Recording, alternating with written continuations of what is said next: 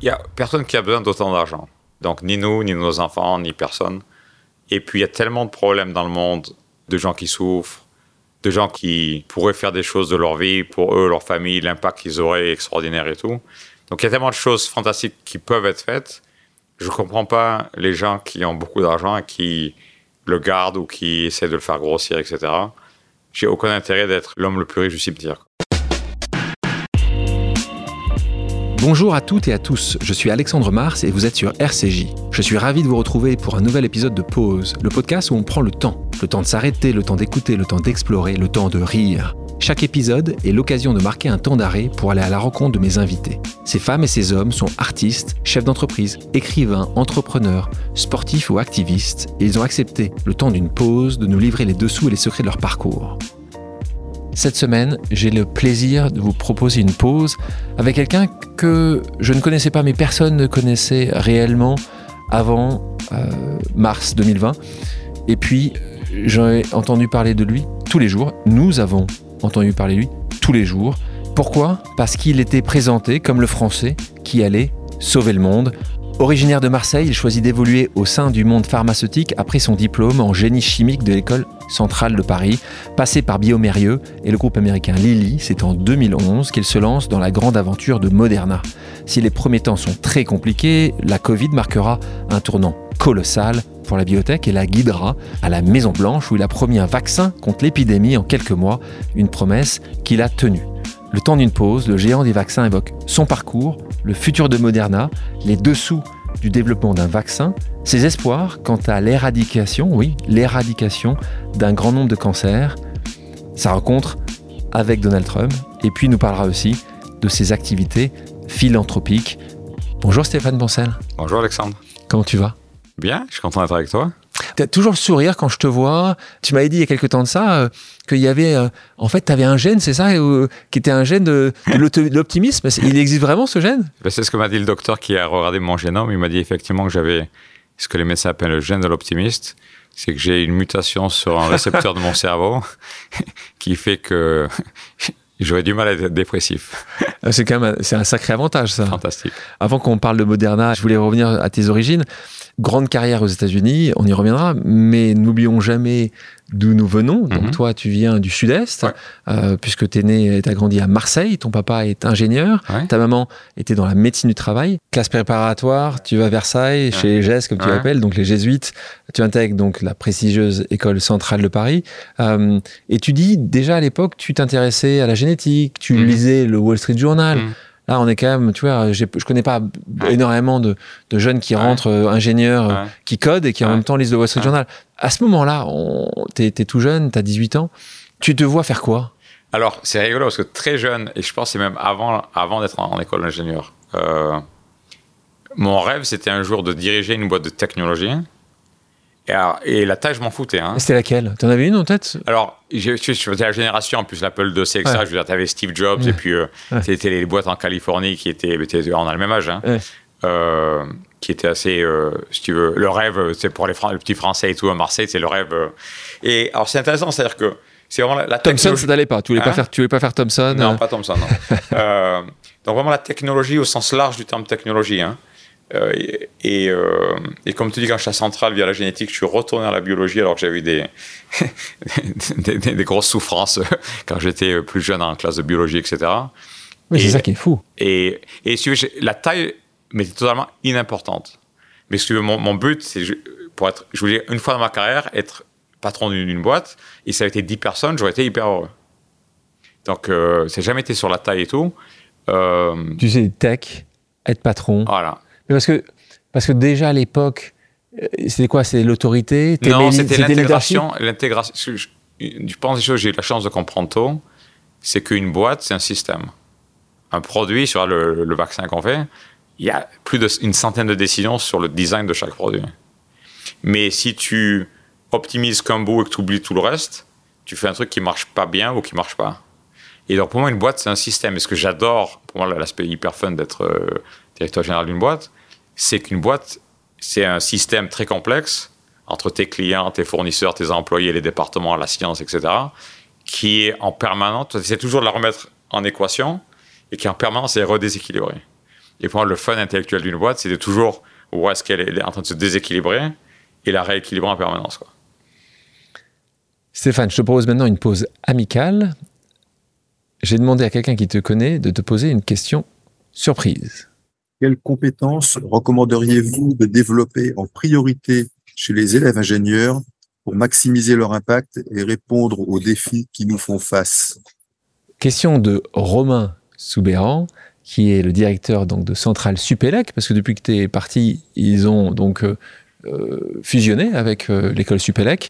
Je pense c'est comment développer la capacité des gens à collaborer. Parce que à la fin, tous les gros problèmes nécessitent beaucoup de métiers différents à venir ensemble et à résoudre ensemble ces problèmes.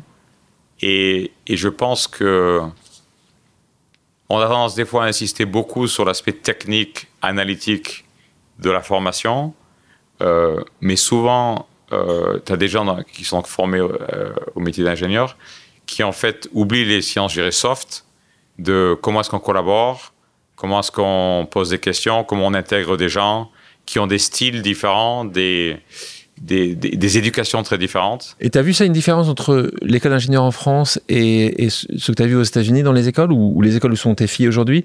Est-ce que tu penses que c'est soft skills, parce qu'on parle de ça, hein, euh, est-ce que tu penses que c'est moins présent ici, que ça devrait être plus développé? Est-ce qu'il n'y a pas de valeur? On donne pas beaucoup de valeur en France dans les soft skills.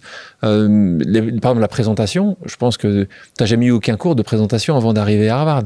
Non, effectivement. Alors la présentation, c'est un, aspect important, mais je ne pense pas c'est l'aspect soft skill dans le sens euh, travailler en collaboration en équipe, mais c'est important. Effectivement, moi, je me souviens, mes filles étaient au collège aux États-Unis, elles présentaient devant la classe régulièrement. Quoi. Elles passaient le week-end à, préparer la présentation, à stresser, à faire leur petite carte avec les points essentiels qu'elles voulaient dire, à le présenter, à le il a Alors qu'elles avaient 13 ans, 14 ans. Exactement, elles s'entraînaient à la maison et elles savaient la pétoche de passer dans toute la classe et les professeurs le lundi matin. Quoi. Euh, mais je pense au niveau collaboration, moi je l'ai vu, si tu veux, à plus à Harvard Business School. Alors c'est vrai que c'est dans plus business que l'ingénieur, mais euh, c'est te faire réaliser via donc les cas, les fameux cas d'Harvard Business School, que on est tellement tous biaisés par notre formation, notre milieu professionnel, notre milieu familial, etc., qu'on voit tous un même problème de manière très différente. Mais comme on vit que dans notre peau et dans notre cerveau, on pense que c'est la seule manière de, voir ou de résoudre un problème. Et j'avoue que la force de la diversité des, des, parcours des gens, des, manières de, penser, euh, a été vraiment renforcée énormément à Harvard, où des fois, j'ai un cas sur la boîte euh, XYZ, tu bosses dessus deux heures le soir, tu te crois que tu as trouvé la bonne solution, c'était super le truc et tout. Et là, tu en classe et tu as un médecin qui fait des commentaires où tu n'as même pas réfléchi. Après, tu as un avocat qui, pareil, sur la même boîte, la même situation, de tel problème à régler business, regarde une autre dimension où tu aussi, n'as même pas réfléchi. Et, au bout de 90 minutes, il merde. Euh, j'ai même pas pensé à tous ces points, quoi c'est pas que tu n'as même pas d'opinion, pas, tu n'as même, pas, pensé. Et, ça, ça m'a beaucoup formé dans le futur pour la construction de mes équipes, que ce soit à Lily, à Biomerio ou à Moderna, de toujours m'entourer de gens très différents de moi pour euh, s'occuper de mes blind spots. Quoi. On se retrouve après Centrale, tu étais assez fan du Japon, tu pars là-bas, euh, tu fais ton stage de fin d'études, hein, euh, et là tu rentres dans ce groupe Biomérieux, qui est un géant du diagnostic infectieux, propose un poste. Qu'est-ce qui te fait passer de ce que tu fais, que tu aimes faire, c'est d'avoir cette mission de, changer et sauver euh, des trajectoires de vie, là, très clairement, de sauver des vies. Et là, tu dis, je vais faire un MBA. Qui t'en parle en premier de ce MBA J'ai beaucoup été aidé par mon oncle. Un de mes, mentors, c'est mon oncle, donc le, frère de ma maman, qui euh, est parti aux États-Unis euh, en 82, je crois. et dans, le software. et qui comme moi, je voulais, je t'ai dit, je voulais, je, voulais, je me voyais toujours, un jour faire du business. Euh, et donc, je m'étais dit, euh, donc j'avais parlé, il me dit, ouais, va d'abord faire une école d'ingénieur pour apprendre de la science, un vrai métier, etc. Et tu peux faire du business plus tard. Euh, faire l'inverse, ça, c'est pas vraiment faisable. Et donc, ce que j'avais fait, et puis effectivement, étant européen, toi, ayant, donc, ayant bossé donc trois ans au Japon, j'ai en fait postulé qu'à des MBA américains. Je sais pas postulé un MBA européen, même qu'il y a des très bons MBA, sûr, en Europe. Hein. me disant la vraie valeur, c'est non seulement ce que je vais apprendre à l'école, le, diplôme que je vais avoir, mais ce que je vais comprendre tous les jours d'être aux US, quoi, de vivre aux US. Que la culture. Voilà, exactement. Et donc, j'ai déposé mon dossier à quatre universités américaines, j'étais prise dans trois. Comment tu as financé? Alors, j'ai eu beaucoup de chance parce que Alain Mérieux est un, immense gentleman. Et quand j'ai dit à Alain Mérieux que j'avais été pris à Harvard et que euh, j'allais malheureusement quitter Biomérieux, une société que, pour laquelle j'ai beaucoup d'affection, hein. t'imagines cette, cette, expérience dont on vient de parler euh, euh, beaucoup marqué. Euh, ben Alain a été un grand gentleman comme il joue. Il dit bon, on prendra ça en charge. Je, je, je... Et donc, à la fin du MBA, je, je, rencontre Brenda, qui devient mon épouse euh, pendant le MBA, et, euh, et, jamais je ne peux pas rentrer à Lyon. Et je lui explique pourquoi. Je, lui dis, je pense que c'est vraiment la bonne, et, euh, et il me dit, comme très à l'amérique, il me dit Stéphane, la famille, c'est la priorité la plus importante. et ben, je comprends. Et je dis donc, je vais, je vais rembourser, et il me dit non. Je lui dis non, je, je dis, excusez-moi, il me dit non, non vous inquiétez pas euh, ah, ça, ça c'est la classe. Hein. Ouais, la classe. C'est la classe. À, la c'est la classe. Je te propose, Stéphane, une pause, mais c'est pas qu'une pause amicale, c'est une pause familiale. On parlait tout à l'heure, tu parlais de la rencontre avec euh, ton épouse, Brenda. On va écouter une question de Brenda. You graduated business school in the year 2000 when there were the dot com went off and you got lots of different jobs. Why did you pick making medicine? tu as ton diplôme en 2000, on est en plein dans le boom, premier boom d'Internet, tu sors d'Harvard, tu peux tout faire. Mm-hmm. C'est quoi les deux connexions dans ton cerveau qui disent c'est médecine? Plusieurs choses. La première, c'est euh, donc tu, Merci Brenda déjà. Hein? Et alors Brenda, alors elle l'a pas dit dans la question, mais euh, mais Brenda dit souvent quand elle décrit notre rencontre, décrit souvent que c'est sans doute un des moments qui était important dans sa décision que sans doute c'était le bon gars quoi. Euh, parce qu'effectivement, donc. Euh, c'est elle qui t'a choisi, hein. il faut, faut, il faut résumer, hein. c'est elle qui t'a choisi. Euh, et donc, si tu veux, effectivement, cette période d'Harvard, c'était une folie. tu trouvais des jobs n'importe où, avec des salaires de fou. Et que ce soit du consulting, de la banque, et puis plein de jobs Internet. Il y a même des collègues de promo qui n'ont pas fini leur école et qui ont rejoint des boîtes pendant que nous, on était assis sur les bornes étudiants, et qui, euh, d'ici euh, que nous, on ait notre diplôme, aient eu leur boîte vendue, et ils sortaient avec 4, 5, 10 millions de dollars, alors que nous, on n'avait même pas diplômé encore. Il fallait rembourser vos. Voilà, exactement. Et donc, euh, ça a été, je vais un peu revenir à mes bases, quoi. C'est-à-dire que j'ai un petit peu papillonné à, faire des, entretiens avec toutes ces, ces boîtes-là. Et puis, c'est revenu sur le, fait que, vraiment, ce qui, me plaisait, c'est cette expérience que j'ai eue à Biomérieux dans la santé, euh, d'utiliser sur mon temps cette planète pour aider les autres. Euh, donc, tu vois, ça aussi, ça se etc., tout dedans. Et, euh, et puis, j'aime bien être contrarien, moi. J'aime bien faire des trucs différents, tu vois. Après avoir fait Central, toi, je suis allé faire du commercial en Asie avec Biomérieux. Après avoir fait le MBA, je suis allé faire la production à Lilly. Donc, et donc, effectivement, j'ai fini par retourner en médecine parce que je voulais aider les autres. Donc là, tu as 29 ans, tu rentres dans ce grand groupe pharmaceutique qui s'appelle Lilly. Euh, tu es responsable donc, de la stratégie de production et des chaînes d'approvisionnement. Donc euh, mhm. là, on est à nouveau dans le dur. Donc je te retrouve à Indianapolis. Euh, tu lances tout un tas de. Enfin, tu règles des problèmes industriels, hein, essentiellement. et puis, on, tu fais parler de toi. tu réussis dans ce que tu fais. Et, et là, tu vas te retrouver quelques années après, être invité à déjeuner par Alain Mérieux, là on est en 2006, euh, et là il a entendu parler de toi, tu étais rentré dans le groupe mmh. Mérieux euh, après Lily, et là qu'est-ce qui se passe là? Donc ben, là... Euh, ben, Alain me contacte et, et, il me dit je passe à Bruxelles, donc à l'époque j'étais patron de la filiale de Lily à Bruxelles, et j'aimerais vous voir, bien sûr, donc ça fait plaisir, donc on déjeune ensemble. tu t'es dit, mince, j'ai besoin, il a besoin un peu d'argent, il faut que je lui rembourse. Non, ça non. Euh, et il me dit, je viens pour voir de la famille et tout. Donc, je dis, OK. Et puis, euh, je suis tout, content de le revoir. Et donc, euh, très Alain, c'est-à-dire que on parle de tout, de la santé, de l'économie, de la géopolitique, de la Chine, etc. Donc, très Alain, on fait le tour du monde et, le tour de, tous les sujets à peu près pendant le déjeuner. Et puis, littéralement, entre le fromage et le dessert, il me dit, ah, au fait, on est en train de réfléchir avec donc Christophe et Alexandre, euh, ses fils de qu'on voudrait un, nouveau patron à Biomérieux qui soit la génération des enfants et euh, qui s'entende bien avec les enfants pour la, prochaine phase de Biomérieux. Et euh, donc, on a pensé, on est en train de discuter avec le candidat. On m'a conseillé de voir large. Et donc, j'ai proposé votre nom. Euh, et donc, je veux savoir si, premièrement, est-ce que vous êtes intéressé, intéressé. Mais euh, en fait, il me dit, je ne sais plus exactement la formule, parce que c'est il y a longtemps, mais il me dit un, truc du style, mais vous ne faites pas trop d'illusions, vous êtes quand même très jeune. Quoi. Bon, à l'époque, j'avais 33 ans. Quoi, hein. Tu étais très jeune. Ouais. Alors, je, je lui dis, premièrement, je suis ravi et touché. Et, je lui dis, moi, le plan, c'est que je parte au Japon pour Lily, pour diriger la filiale Lily. J'ai jamais regardé hors de Lily, bien que j'ai eu plein d'appels de, chasseurs de tête, qu'ils ont été super avec moi à tous les niveaux. C'est une boîte que j'aime beaucoup. Euh, mais bon, si c'est pour la direction générale de Biomérieux, qui est une boîte que j'adore, on peut discuter. Puis c'est là que tu connectes avec son étoile, que ça avait toujours été mon rêve un jour de, gérer une boîte de tech, hein, de technologie. Pour moi, Biomérieux, c'était une boîte de technologie comme les Moderna. Et donc, euh, on fait les entretiens au bout de quelques mois. Et puis, euh, et puis un jour, j'ai le coup de téléphone qu'il m'offre le poste.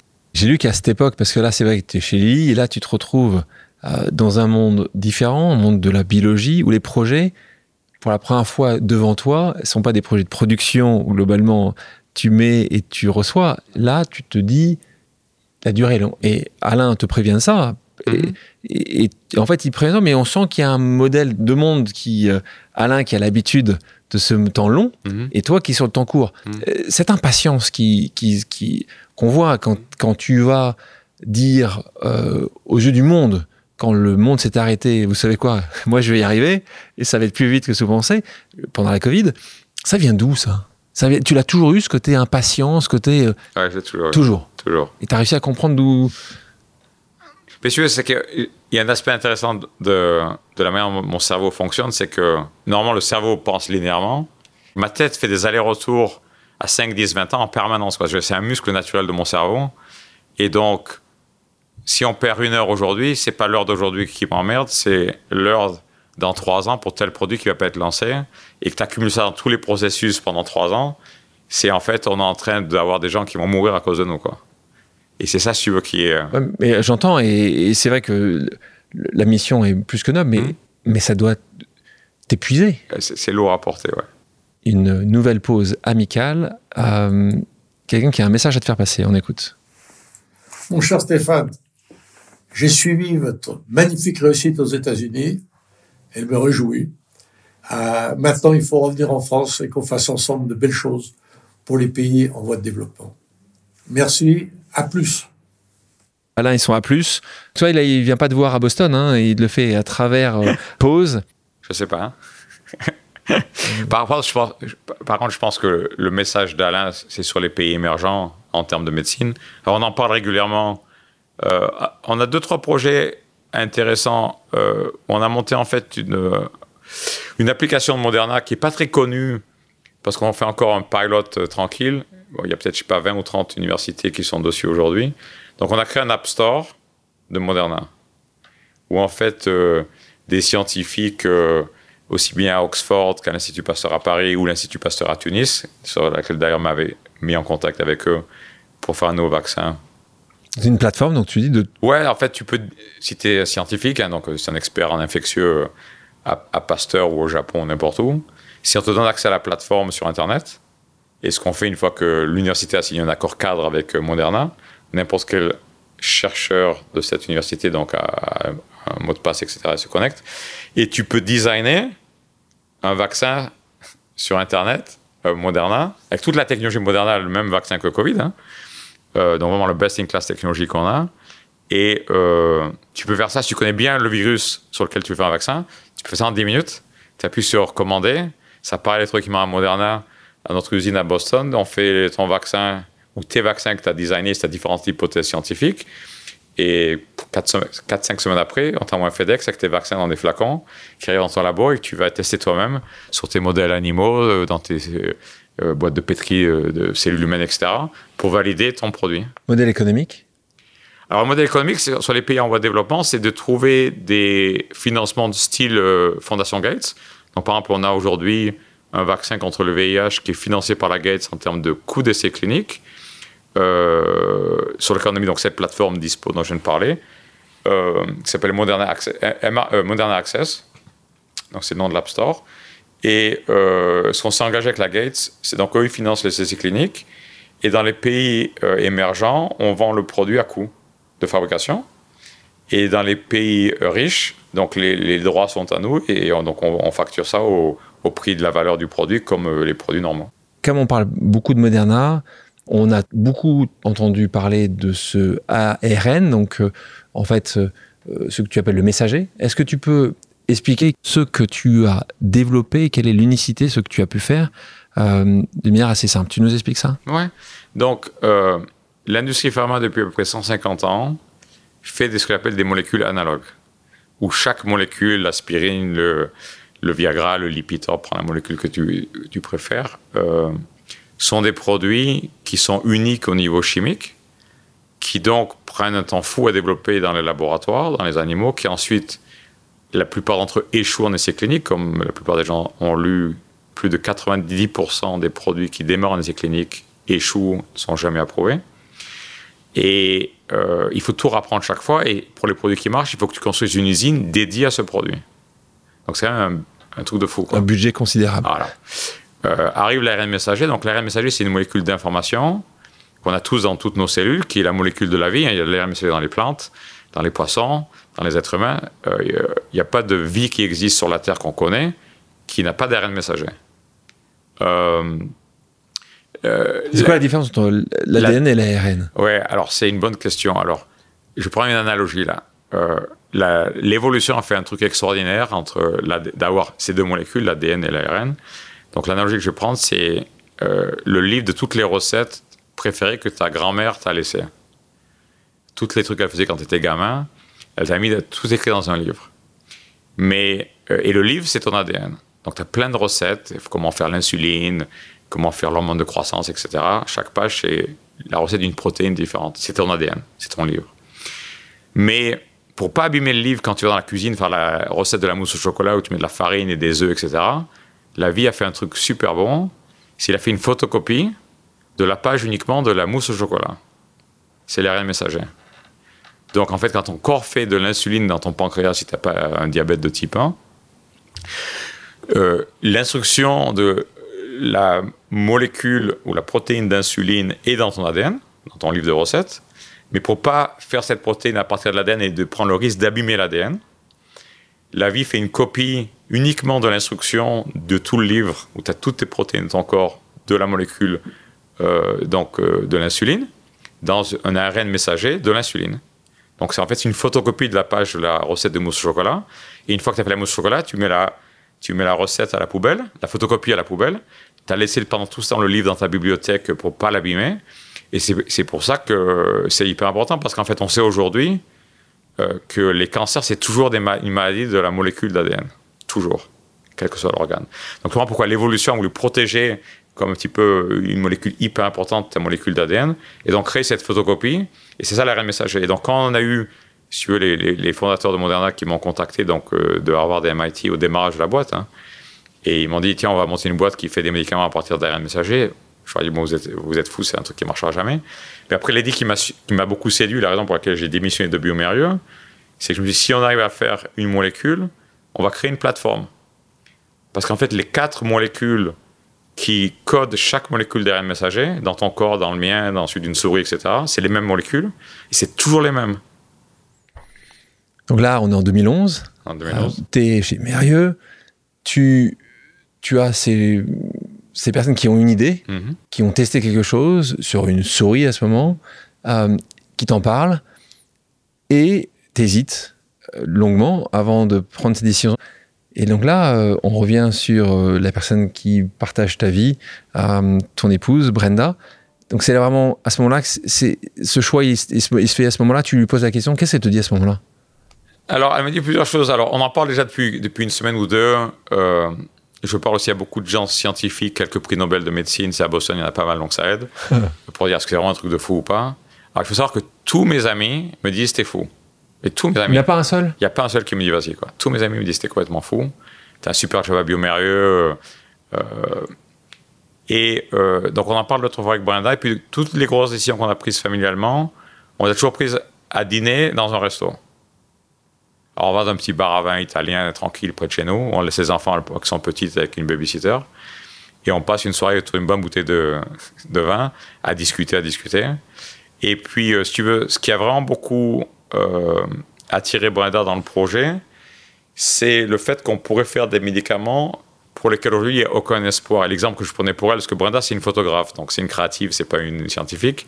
Donc il fallait que j'explique la mousse au chocolat à ma créative, est-ce que c'était la reine, etc.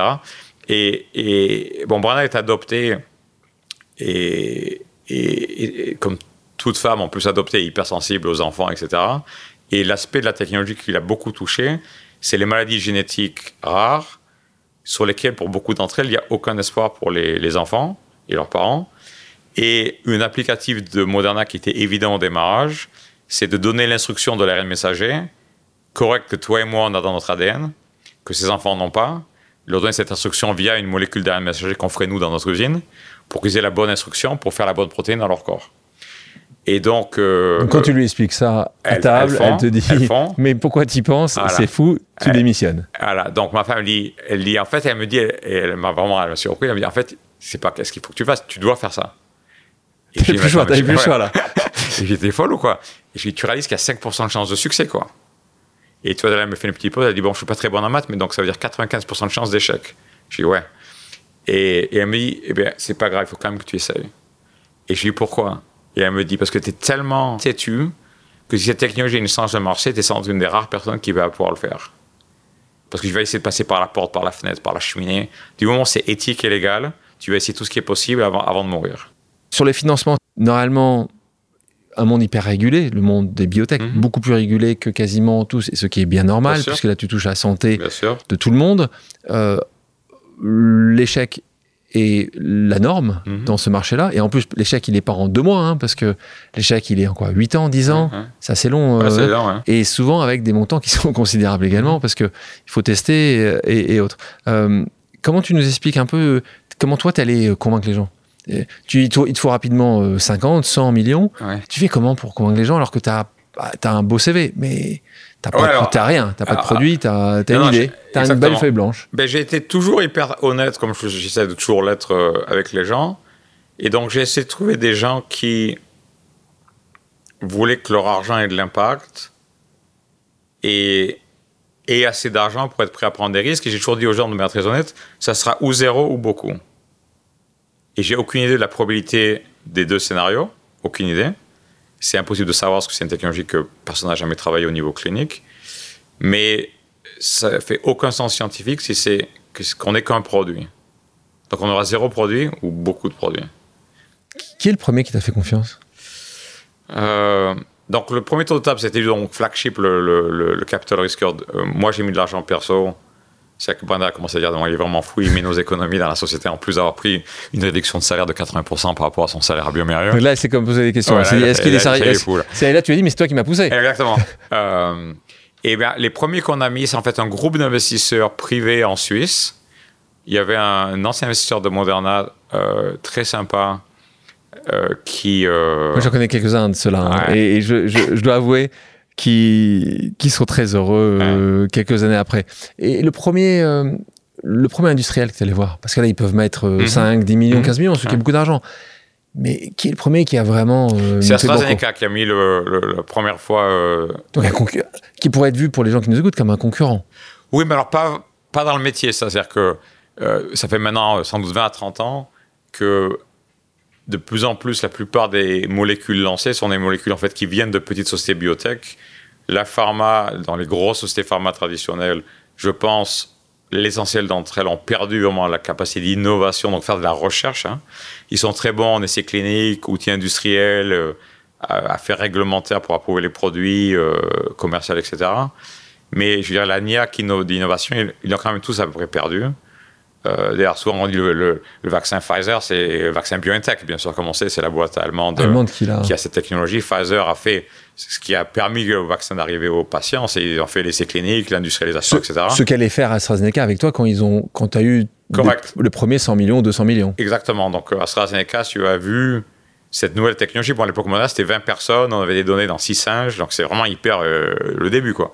Mais la chance qu'on a eue, c'est que donc AstraZeneca venait juste un nouveau patron qui s'appelle Pascal Sorio, qui est un des rares patrons de la pharma qui comprend la science super bien. Il y a plein de patrons de la pharma qui sont des gens du marketing, de la finance, des fois des avocats. Ils sont perdus là. Quoi. Voilà. Alors que Pascal euh, est très très fort en science. Il a beaucoup d'imagination scientifique, hein, qui est bien sûr un compliment. C'est-à-dire qu'il est capable de voir ce que les choses peuvent être et peuvent devenir si elles marchent. Et, Pascal a pris le pari. Bon, AstraZeneca mais ils ont acheté une grosse option, donc ils ont acheté tout le cardiovasculaire, hein, avec une exclusivité pour 5 ans. Ils pouvaient faire ce qu'ils voulaient en ARN messager sur toutes les maladies cardiovasculaires. Ils ont acheté un, bon bout d'oncologie euh, contre 240 millions de dollars, qui était à l'époque le plus gros deal jamais fait de l'industrie de la biotech pour une boîte avec une technologie préclinique, hein, donc sans données dans l'homme. Avec encore une fois 20 personnes et 6 singes. et 6 singes. 240 millions de dollars, c'est beaucoup par singe. Waouh. Euh, et euh, là, là, là, tu t'es trouvé, parce que première fois où tu te retrouves en face avec quelqu'un à qui tu vas proposer une idée avec un contrat montant qui est, qui est assez fou.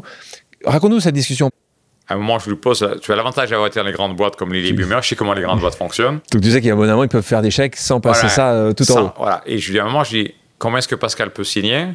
Donc il, venait juste d'être nommé nouveau CEO. J'avais entendu parler de Pascal, mais je ne le connaissais pas. Et, euh, et il dit 100 millions.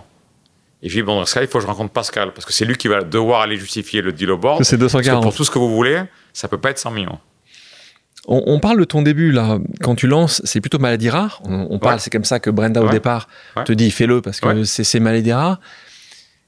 Euh, comment ça s'est passé? Parce que c'est pas là où tu as été connu. Est-ce que mhm. toi aussi là-dessus, tu as eu les échecs? Tu t'es rendu mhm. compte, tu as pivoté, mhm. tu t'es rendu compte que. Euh, est-ce que c'est parce que ça ne, ça ne fonctionnait pas dans ces maladies rares? Il y a deux choses qui sont passées qui sont intéressantes. C'est pour ça que l'agilité pour les entrepreneurs est fondamentale. Euh, donc on démarre bien sûr sur les maladies rares. Euh, et il y a beaucoup plus de problèmes techniques, scientifiques qu'on avait anticipé avant, parce que personne ne connaissait ce domaine technique. Hein. Personne n'a fait de l'ARN messager avant. Et donc on fait des expériences, il y a des trucs qui marchent, des trucs qui ne marchent pas, des trucs qui marchent, qui ne marchent pas. C'était deux, deux, pas en avant, un pas en arrière, deux pas en avant, un pas à droite, trois pas en arrière. Je veux dire, ça a été au début euh, totalement non linéaire. Et donc il y a plein de problèmes techniques qu'on avait au niveau des maladies rares, que bon, depuis on a réseau, hein. on a plusieurs maladies rares en essai clinique avec des super résultats où les enfants euh, n'ont plus les, effets, les, effets, de leur maladie, ce qui est assez génial. Maintenant, certains deux ans sous traitement. Euh, et un jour, justement, qu'on a un des échecs techniques hein, dans des tests en animaux sur les maladies rares, Steven, qui est mon, mon numéro 2, qui est le patron de la R&D, qui est extraordinaire, il rentre dans mon bureau et il me dit, tout de suite, ce problème qu'on avait il y a 2-3 mois? Et je lui dis, ouais, parce que j'ai passé deux semaines à pas dormir, je pensais qu'on allait faire faillite. Je dis, ouais, je m'en souviens bien, je lui dis, pourquoi? Il me dit, ben, si tu connectes ça à tel autre point, à un troisième point, il me dessine sur mon tableau dans mon bureau. Et il me dit, euh, si tu connectes tout ça ensemble, je pense qu'on va avoir la meilleure technologie de vaccin du monde.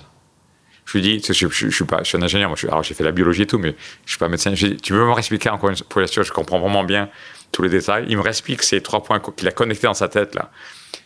Et je lui dis, ah merde, ça a l'air super. Et je lui dis, bon, qu'est-ce qu'on va faire? Il me dit, t'inquiète pas, j'ai déjà, les équipes sont déjà dessus. Euh, on saura dans un mois. Ils débarquent un mois après. Ils ont fait une expérience hyper simple que tu n'as pas besoin d'être scientifique pour comprendre. Ils ont donné à 10 souris un vaccin contre la grippe, 10 souris du placebo, donc de la flotte. et après, ils ont donné une énorme dose de virus de la grippe. Les 10 souris sous placebo de l'eau sont mortes.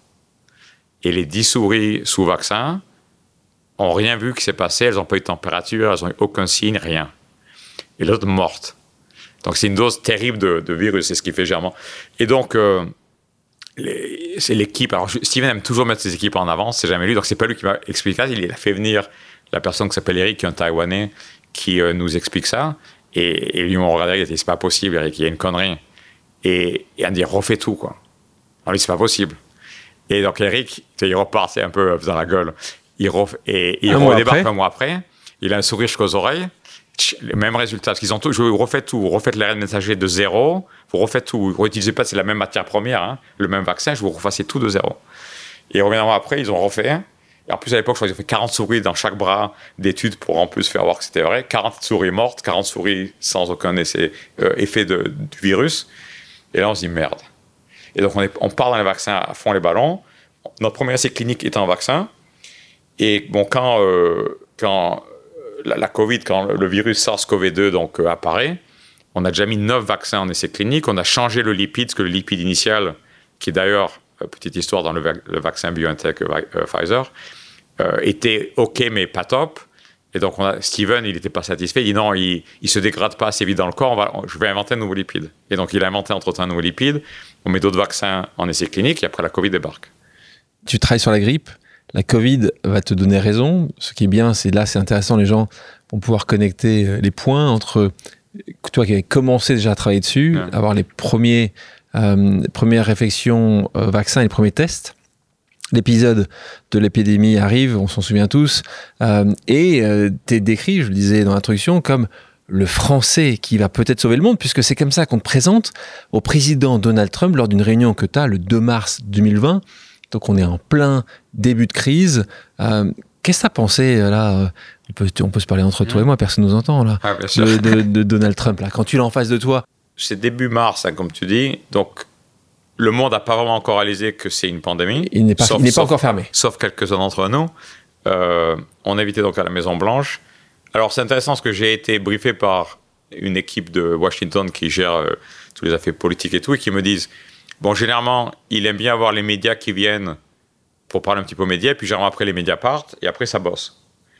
Donc, euh, les directeurs généraux qui ont, sont invités, euh, je pense, doit être 7 ou 8, ainsi que ben, Fauci, donc le patron du NIH, le patron de la FDA, etc., le, ministre de la Santé sont dans la salle déjà. Donc, on discute pendant une heure de pas mal de trucs. Le président arrive, euh, il fait le tour de la table, il est présenté par le ministre de la, nous pré, On est tous présentés par le ministre de la Santé au président. Il s'installe, donc il fait deux, trois remarques assez générales sur le fait que l'industrie doit se mobiliser, que le gouvernement est prêt à aider, etc. Et il dit à un moment, euh, bon, on va laisser entrer les médias, ils veulent vraiment venir, et puis, euh, et puis après on les laissera partir et on bosse. Et donc euh, les médias rentrent. Alors c'est déjà, c'est moi je suis pas habitué aux médias, mais si tu veux, comme tu as dû voir la photo, ils m'ont mis en face du président pratiquement. Et donc j'avais tous les médias derrière nous, et il y avait toutes les chaînes de télé, etc., du monde entier. Et j'étais littéralement broyé, j'avais les côtes broyées sur la table, parce que j'avais les, les, caméras derrière qui poussaient, poussaient ma chaise, poussaient, etc. Poussaient. Et, euh, et j'avais les micros au-dessus de la tête qu'on pas nécessairement, si tu veux. Euh, donc c'est vraiment un monde totalement étranger pour moi. Et donc le, le président fait quelques commentaires euh, sur le fait qu'il faut aller vite, l'industrie, euh, médicaments, euh, vaccins, etc. Et puis là où il, il, nous surprend tous, et moi le premier, c'est que au lieu de faire sortir les médias, il se tourne à la patronne de GSK, donc Emma qui est à sa gauche. Ils ont mis la seule femme patronne d'une boîte pharma à sa gauche, et il se tourne vers Emma et il dit Emma, euh, qu'est-ce que GSK fait pour la pandémie? Et là, je me dis oh, oh, merde. Ça va être un tour de table. Je vais être un tour de table à la télé, en live, avec la planète entière qui écoute. Et donc, j'avais préparé des notes et je suis, je sais pas si ça voit ou pas la télé, je prends mon stylo et je commence à barrer plein de trucs que je veux pas dire publiquement, quoi. Et rajouter des trucs à la main, etc. Et puis le tour de table continue, etc. Et puis ça arrive à moi où effectivement, il me dit euh, et donc vous, Stéphane, qu'est-ce que vous faites euh, et donc, je lui décris que, donc c'est le 2 mars, je lui décris qu'on a un vaccin sur lequel on bosse avec le, donc le NIH, Tony Fauci, depuis début janvier, et qui va être, euh, qui va être en clinique quelques, dans quelques jours qui arrivent. Il a été en fait le 16 mars, euh, premier dosage humain. Tu dis, en fait, vous, avec l'État américain, vous avez vu ils ont vu ce qui se passait en Chine. Non. Ils, Alors, ils, ils donc, vu, donc, là, on parle en janvier, donc euh, c'est avant que les médias s'en emparent. Euh, et donc, tout de suite, en fait, ils voient, ils voient la chose arriver, ils te contactent. Comment ça se passe dans, derrière la, ouais, derrière la alors, scène? Ce qui se passe, en fait, c'est, comme tu as dit tout à l'heure, c'est je lis le Wall Street Journal depuis, depuis que je suis gamin tous les jours. Euh, et donc, je suis, c'est entre Noël et le jour de l'an 2019. Je suis dans le sud de la France avec ma famille pour les fêtes de Noël. Et je lis le Wall Street Journal, il doit être 6 heures du matin, je suis seul, tout le monde dort dans la maison. Et je lis le Wall Street Journal, et il y a un petit article peut-être de 30 lignes qui dit il y a des cas surprenants de pneumonie non expliquée en Chine. Et là que tu connectes les points, j'ai vécu toute ma vie en infectieux chez Biomérieux, et, euh, et j'ai toujours suivi les pandémies. À Biomérieux, on était pendant, tu te souviens, la, grosse crise de, grippe euh, dans les, cochons au Mexique, 2009. Hein, donc, suis à la tête de Biomérieux, donc on est très impliqué parce qu'on avait un kit qui a pu permettre d'aider cette, cette outbreak qui n'est pas devenue pandémie, heureusement. Et donc, euh, tout de suite, euh, j'étais sur mon iPad, euh, je lisais sur mon iPad, j'appuie sur le, il y avait encore le bouton, je double-clique sur le bouton, je flippe l'app pour mettre mon email, et j'envoie un email à Tony Fauci.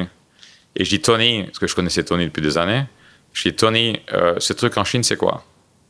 Et donc, quelques heures après, avec le décalage horaire, parce que c'est 6 heures du matin en France, donc quelques heures après, j'ai Tony qui me répond. Il me dit on est au courant depuis quelques jours, euh, on ne sait pas encore, je te tiens au courant. Et donc, je commence à suivre à Google, à suivre dans. Et puis, euh, on apprend début janvier, je crois, le 2-3 janvier, je crois, je viens juste de rentrer aux États-Unis où j'étais le dernier jour en France.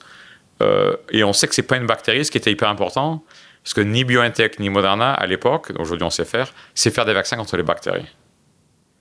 Donc, si c'est une infection bactérienne, Là, il avait rien à faire. ouais, Bio- euh, Moderna et BioNTech étaient hors jeu euh, à l'époque. Aujourd'hui, on sait faire des vaccins contre les bactéries. Et donc, euh, ouf, c'est un virus.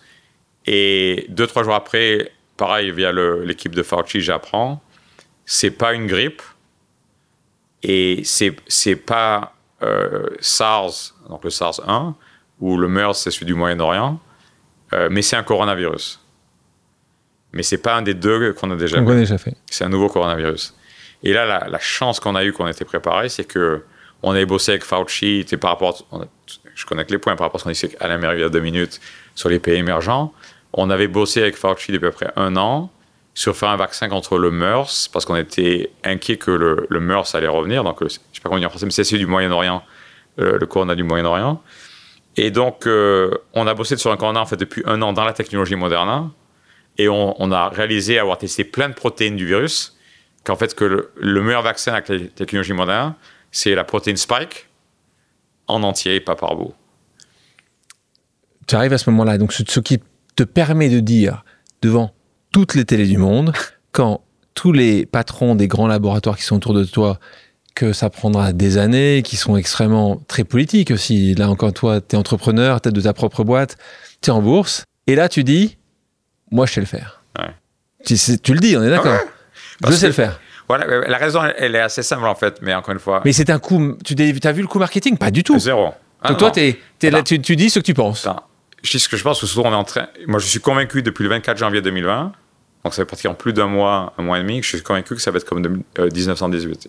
Une pandémie où des milliers de gens, Là, tu parles de la grippe espagnole en Voilà. 1918, 1919. Ouais, grippe espagnole euh, 18-19. Et donc, je suis convaincu que c'est une pandémie. Au début, je pensais que ça allait être comme SARS ou MERS. Ouais. Ce qui m'intéressait au début, quand j'étais en contact quotidien avec les équipes de Tony, c'était, j'avais dit à Tony en, en septembre 2019, je pense qu'on peut être en clinique en 60 jours s'il y a une pandémie. Et Tony et son équipe étaient morts de rire du franchouillard avec son accent français à couper au couteau. Et, et littéralement, ils étaient morts de rire en fin de journée à cette réunion. Et il me dit, Stéphane, tu réalises qu'il nous a fallu deux ans pour le, avoir le premier essai clinique qui démarre, première dose dans un être humain, quand il y a eu SARS. Deux ans. Et tu me dis que tu peux faire ça en deux mois. Euh, dix fois plus rapidement. Je dis ouais. Et donc, mon but au début, c'est de prouver à Tony que je peux faire ça en deux mois. Que le, le franchouillard, Voilà. il va te démontrer que c'est une outbreak. Et après, ça devient une pandémie. Je pense que c'est une pandémie euh, fin janvier. L'AFD avait dit on veut au moins 50% pour approuver un produit parce que c'est la pandémie et tout. Et on sort 95%. Ah, tu, tu te souviens quand tu as le ah ouais, chiffre je me souviens, ouais. Le sourire, il est, il est dingue. Ah, le, le- bah, c'était un moment extraordinaire de ma vie que euh, je n'oublierai jamais. quoi. C'était un dimanche, euh, j'étais à la maison, euh, et donc on savait que le comité éthique se réunissait, parce qu'on on a traversé le nombre de cas, donc le nombre de cas a, a eu lieu, je crois, le mercredi. Donc Steven me dit, tiens, on vient de- on vient d'avoir nos 89 cas. C'est là que la pétoche tombe, je dis, oh putain, on va voir les résultats. Et, il me dit, le comité éthique donc, est en train de déplucher tous les dossiers, patient par patient, de faire la qualité contrôle pour s'assurer qu'ils ne font pas d'erreur, bien sûr, d'analyse ni rien. Donc c'est tout, c'est tout vérifié deux fois. Et, il dit, et ils ont prévu, parce qu'ils bossaient comme des bêtes, tout le monde bossait comme des bêtes, hein. et ils ont prévu dimanche matin un comité d'éthique. Donc ils vont tout regarder les données et ils nous appelleront après. C'est comme ça, on est courant de rien, quoi. C'est terrible. Et euh, c'est pour ça que les gens qui, qui écoutent doivent savoir que le processus de développement des médicaments en termes d'éthique et vraiment de pour s'assurer que tout est bien fait pour la protection des gens est super bien fait. Et heureusement. Et donc, oui, heureusement, bien sûr. Et donc, euh, on passe quatre jours à pétocher comme des malades. Et le dimanche matin passe, et tiens, je revois maman toutes les 10 minutes et il tout. t'appelle Non, non. Et, et Steven me dit, je t'enverrai un texto, parce qu'à un moment, à la fin du comité, qu'on n'est même pas invité au comité d'éthique, pour qu'il n'y ait aucune influence des sociétés. Ouais. Donc, ils se réunissent, ils analysent tous les chiffres, etc. Et à, la, fin, ils appellent ce qu'on appelle le sponsor, donc la boîte, qui sponsorise ces cliniques. Et donc, on se joint au call, qui était sur Zoom et tout. Et donc, Fauci faisait partie de, pour tous les vaccins, il était au comité d'éthique de tous les vaccins. Et euh, donc, on se joint au call. Donc, Steven m'envoie un texto, il me dit, il me dit, voilà le numéro, euh, euh, join. Et donc, je me mets, j'étais dans mon bureau, j'attendais, j'étais dans mon bureau, je- j'essaie de, de me patienter, je me connecte. Et c'est Tony qui prend la parole. Et il dit, euh, je suis hyper heureux de vous dire que les résultats sont extraordinaires. Le vaccin a l'efficacité de 95%. Tu souviens ce que tu as dit à ce moment-là? J'ai rien dit. T'as rien dit, J'étais scié, ouais, on était scié, ouais. Tous. euh, Il y en a qui pleuraient et tout, on était sciés, ouais. Et donc, euh, il nous explique les trucs, quelques détails techniques euh, liés euh, à, à ce qu'on fait. Et puis, on raccroche au bout de 10 minutes, donc c'est hyper rapide et tout, quoi. Et puis, euh, je me souviens, je, je sors de mon bureau, je suis à la maison, donc dimanche, et je, je, suis, je vais vers l'escalier, parce qu'on a une maison de à étage de ville, et je crie euh, Chloé, Olivia, Brenda, et donc tout le monde débarque. Parce qu'ils savaient, parce que je leur avais dit, que- parce que j'étais j'étais ingérable. c'est qu'un jour, On ne parle pas à un- papa ce soir. j'étais ingérable, quoi. Et, euh, et tout le monde arrive et je leur dis. Et on s'est tous, on a fait un, ca- on s'est tous pris dans les bras. Ah, un ah, euh, de famille. Et on a tous pleuré comme des madeleines, quoi. Ah, je m'en sou- j'en souhaite toute ma vie. ouais.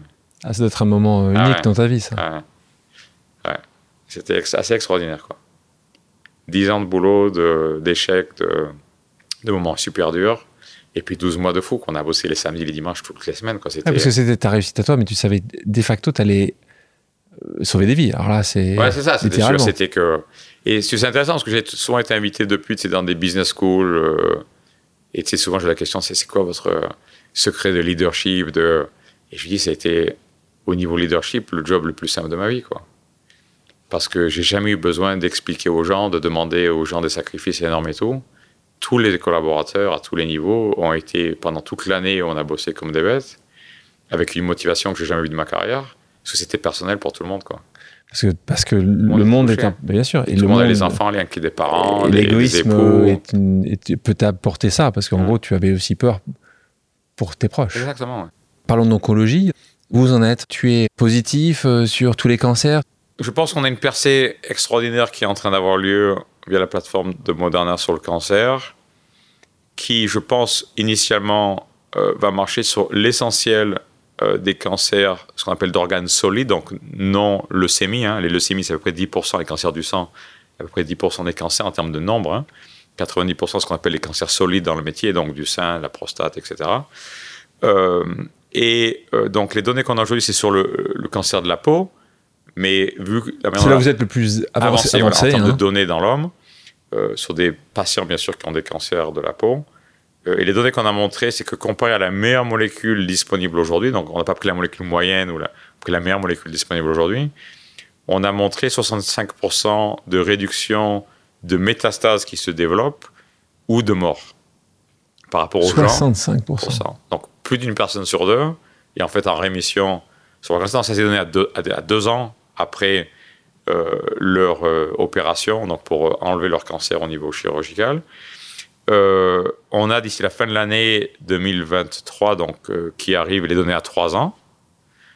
J'ai un pari avec mes équipes que les données à trois ans seront meilleures que les données à deux ans. Parce que si tu regardes les courbes de survie, encore une fois, tu n'as pas besoin d'être médecin pour comprendre les courbes de survie. La courbe de survie des gens qui ont le produit Moderna, c'est aplati. La courbe de survie des pro- du meilleur produit sur le marché continue à descendre. Et l'avantage qu'on a, c'est qu'on connaît les données entre 2 et 3 ans de ce produit-là parce qu'il est déjà approuvé. Donc, ils ont déjà des- de leur phase 3. Et tu vois qu'entre 2 et 3 ans, ça continue à descendre. Donc, euh, les pas que j'ai mon équipe, c'est que notre courbe va rester plate et que leur courbe continue à descendre. et Donc, donc, de facto, l'écart est important. plus important. Comment tu te projettes? Quand est-ce que le grand public pourra avoir accès à ces produits? Alors, je pense que dans certains pays, ça va dépendre beaucoup des, des décisions des agences réglementaires dans différents pays ou régions. Euh, je pense que les premiers, c'est potentiellement 2025 pour le grand public. Euh, si les données qu'on a d'ici la fin de l'année à 3 ans sont positives, 2025, on est en train de construire une usine parce que c'est des produits qui sont en fait individualisés. Donc, c'est notre folie Moderna. C'est qu'on a fait des, un, un même produit pour littéralement des milliards de gens, ce qui sont des volumes même pour l'industrie assez incroyables. Et là, on construit une Juste industrielle. Totalement l'inverse, où littéralement, si toi et moi, on a un cancer de la prostate diagnostiqué le même jour, Moderna fera pour Alexandre et Moderna fera pour Stéphane deux produits physiques, chimiques différents Donc, adapté parfaitement à, à mon ADN, à l'ADN de ta cellule à ma cancéreuse, cellule cancéreuse. qu'on compara à ta cellule saine. Tu, tu me disais, tu me disais d'ailleurs euh, d'une manière euh, assez, euh, assez directe, mais aussi euh, franche et, et avec un peu de malice, ne sois pas malade dans les dix prochaines années, n'aie pas de cancer dans les dix prochaines années. Ça veut dire que pour toi, dans dix ans, euh, tu vas continuer à améliorer la, technologie et à peu près tous ces cancers, tu veux me dire physiques, hein, avec un organe attaché, tu penses que... Je pense que la plupart seront gérables par nous et, j'ajouterai une dimension importante, euh, parce que je suis sûr que certaines personnes qui vont entendre ça vont pas me croire, bien sûr, comme quand je dis qu'on aura un vaccin d'ici la fin 2020, mais ça j'en ai l'habitude depuis 12 ans. Euh, c'est qu'il y a une autre évolution extraordinaire qui est en train d'avoir lieu hors des murs de Moderna. C'est ce qu'on appelle les biopsies liquides.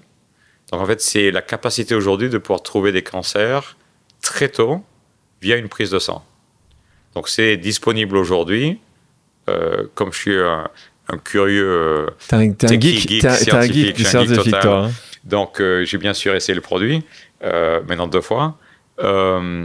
Le prix est encore un petit peu élevé, mais comme tout, avec les effets d'échelle, je pense qu'on doit avoir un produit qui serait sans doute. Alors, c'est pas un produit moderne, hein, euh, des produits sans doute autour d'à peu près 100 dollars, je pense, par, par test. Euh, Qu'aujourd'hui, ils sont plutôt à 800 dollars. Voilà, exactement. Et euh, qui permettent de voir dans une prise de sang avec des, des, faux positifs et des faux négatifs très gérables aujourd'hui, c'est dans les quelques pourcents, donc c'est vraiment assez précis. Et je pense que ça va continuer à s'améliorer parce que je pense qu'il ne faut pas pareil contre les scientifiques qui travaillent jour et nuit sur ce genre de technologie. Euh, et donc, je pense que la médecine, assez rapidement, va devenir qu'en faisant ton check-up annuel chez ton médecin, tu feras avec ton cholestérol, ta glycémie, etc., mais tu vas aussi faire ce test.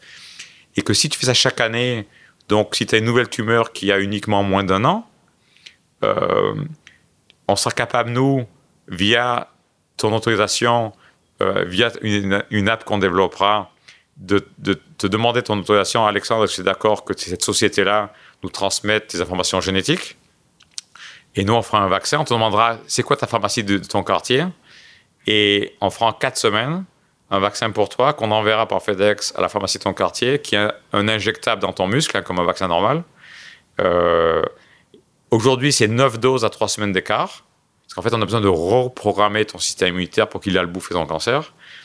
Euh, mais dans les données cliniques qu'on a montrées jusqu'à aujourd'hui, selon les patients, c'est entre 3 et 4 doses où ça marche. Donc, c'est pas impossible que dans la vie, on soit aussi capable de réduire le nombre de doses. Et c'est un vaccin qui est avec la même chimie que le vaccin Covid. Stéphane, je te propose maintenant une dernière pause amicale. On l'écoute. Bonjour Stéphane, c'est Karen Lanchner du Figaro. Alors j'ai eu la chance d'échanger régulièrement avec vous pendant le Covid, de suivre l'épopée incroyable de Moderna et de parler aussi avec vous de la place de la France dans le secteur de la santé. Aujourd'hui j'ai une question simple à vous poser.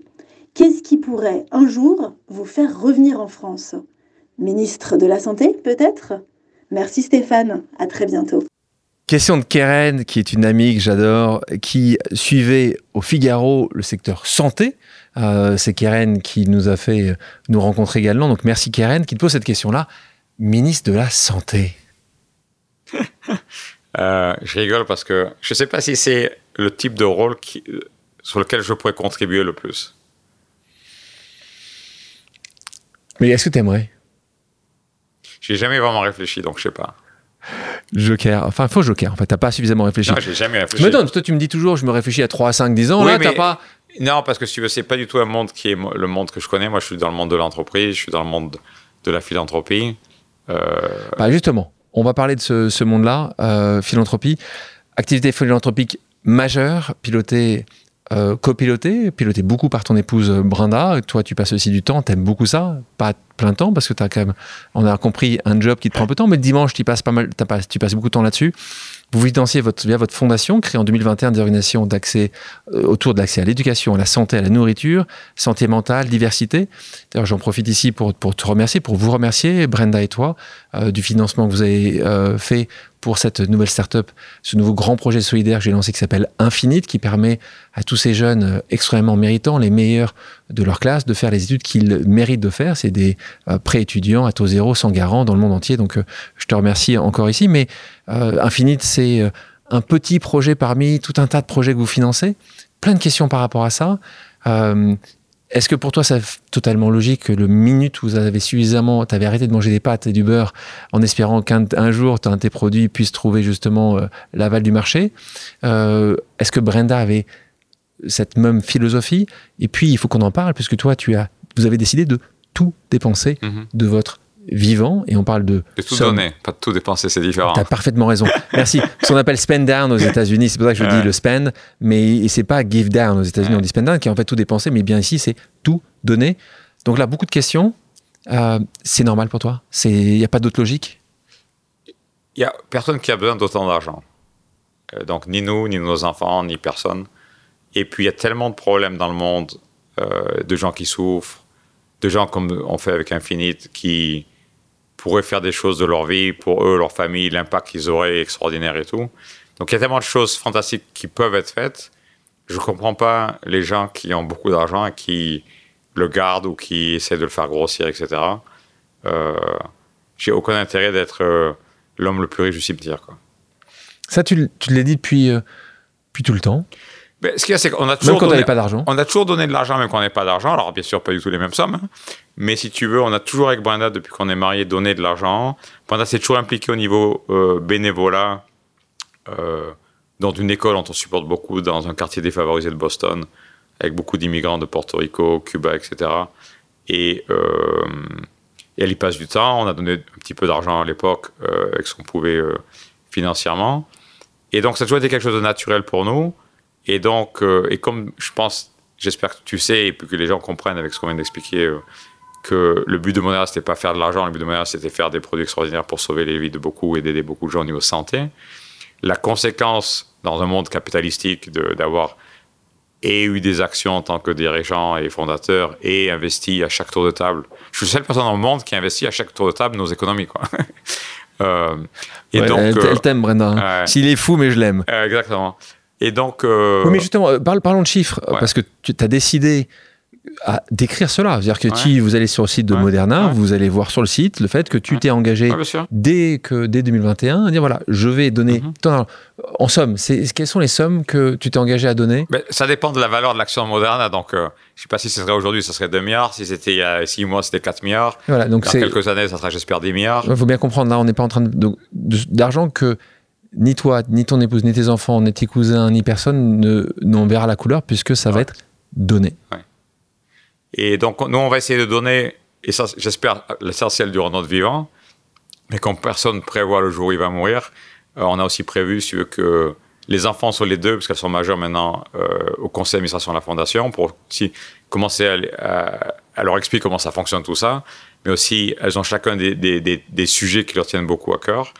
Et donc, euh, depuis maintenant plusieurs années, elles ont un petit budget, toi, d'ici 10 000 euros à donner chaque année. Mais euh, donc, elles doivent nous expliquer chaque année à quelle elles donnent, pourquoi. Donc, il faut leur présentation, leur recherche et tout.